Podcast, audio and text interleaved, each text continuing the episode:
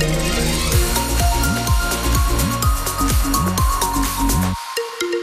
Le journal est présenté par Odile Senelard. Bonjour Odile. Bonjour. Sur la route, tout se passe plutôt bien. On continue de faire la route ensemble au 03 20 55 89 89. Et Odile, le temps va rester gris toute la journée. Oui, après quelques éclaircies ce matin, c'est fini. Le ciel se couvre avec même de petites averses possibles et des températures maximales froides pour la saison, pas plus de 3 à 4 degrés. On aura même jusqu'à moins 4 degrés la nuit prochaine. Le parcours du Tour de France 2025 est en train d'être dévoilé. En particulier les trois premières étapes du Tour qui se dérouleront chez nous, dans le Nord-Pas-de-Calais, qui sont donc en train d'être présentées en grande pompe à la préfecture du Nord à Lille. Et c'est là que vous vous trouvez, Stéphane Barbero. Stéphane, dites-nous tout sur ces trois étapes nordistes. Ah, je vais pas encore pouvoir vous dire grand chose parce Ah, qu'on n'a pas encore les parcours officiels dévoilés pour ces trois premières euh, étapes. On sait simplement, ça, ça a déjà été dit que la première étape sera en, en gros une boucle euh, autour de l'île. On partira de l'île, on y reviendra avec euh, probablement une arrivée au pied de la, de la citadelle Vauban. Pour le reste, il va encore falloir être patient quelques minutes.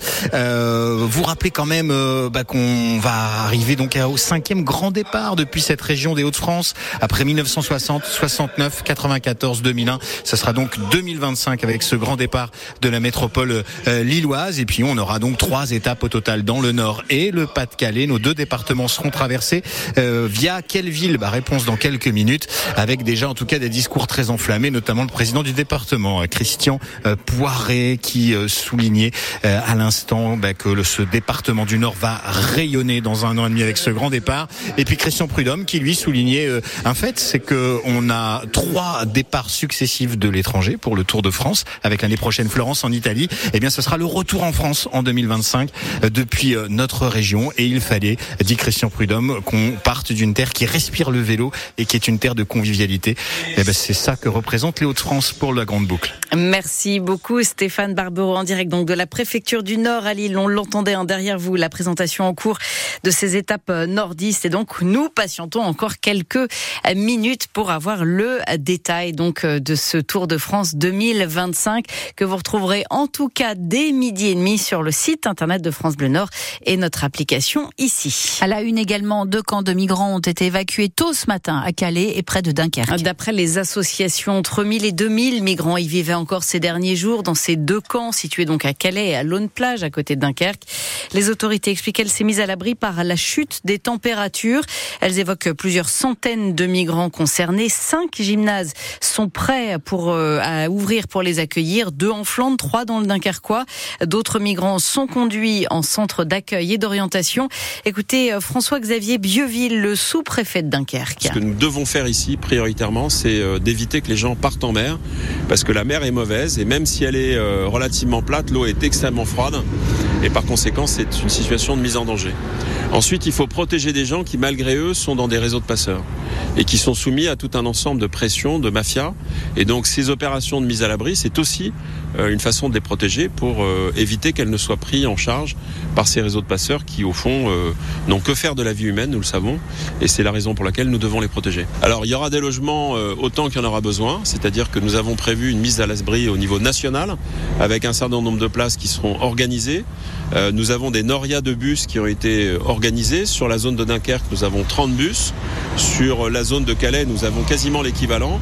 Et l'idée, c'est de dire que tant qu'on peut mettre à l'abri, nous mettons à l'abri, parce que c'est l'objectif principal de cette opération. Des peines de 1 à 4 mois de prison avec sursis ont été requises tard hier soir au tribunal d'Avennes-sur-Elle pour comparaître 12 éducateurs de la maison de l'enfance de Monceau-Saint-Va, près euh, d'Avennes. Ils sont soupçonnés d'avoir infligé aux enfants des punitions d'un autre temps, comme des clés de bras ou l'obligation de rester une heure les mains sur la tête après une bêtise. Le tribunal rendra son jugement le 17 janvier. La COP28 vient de s'ouvrir à Dubaï. La 28e conférence des partis sur le climat de l'ONU, début de deux semaines de négociations sur le climat en présence des représentants de près de 200 pays, avec en perspective la bataille sur la sortie des énergies fossiles et le financement de la transition énergétique, avec notamment une décision cruciale attendue dès aujourd'hui sur la mise en œuvre d'un fonds pour compenser les pertes et dommages dans les pays vulnérables. Le chef de l'ONU euh, du climat qui en appelle, qui appelle à la phase terminale de l'ère fossile telle que nous la connaissons. L'ONU qui annonce justement que 2023 devrait être l'année la plus chaude jamais enregistrée au niveau mondial. Et ce devrait être également le cas pour la France, selon Météo France, qui annonce d'ores et déjà que l'automne 2023 sera le plus chaud jamais enregistré en France depuis 1900. Et en football, sans surprise, les Lensois sont éliminés de la Ligue des Champions après une défaite cinglante. Oui, les 100 et or pulvérisés. Il n'y a pas d'autre mot par les Anglais d'Arsenal hier soir 6 à 0 après s'être pourtant imposé au match aller.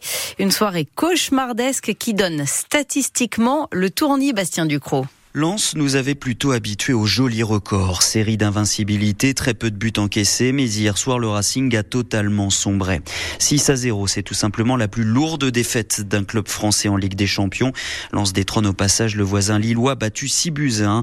C'était en 2012 à Munich. C'est également la plus lourde défaite d'un club français sur l'ensemble des coupes européennes depuis près de 20 ans. Les statistiques de la rencontre donnent le tournis et le match était plié avant la demi-heure de jeu. Les Gunners menaient alors 4 à 0 au bout de 27 minutes.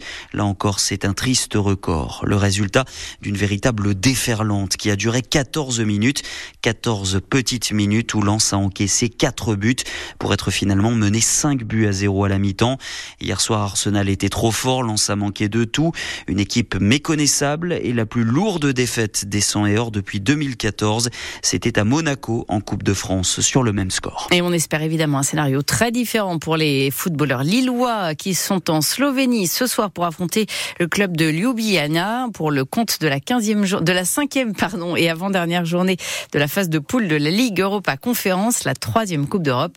Avant match à suivre dès 18h sur France Bleu Nord avant le coup d'envoi à 18h45.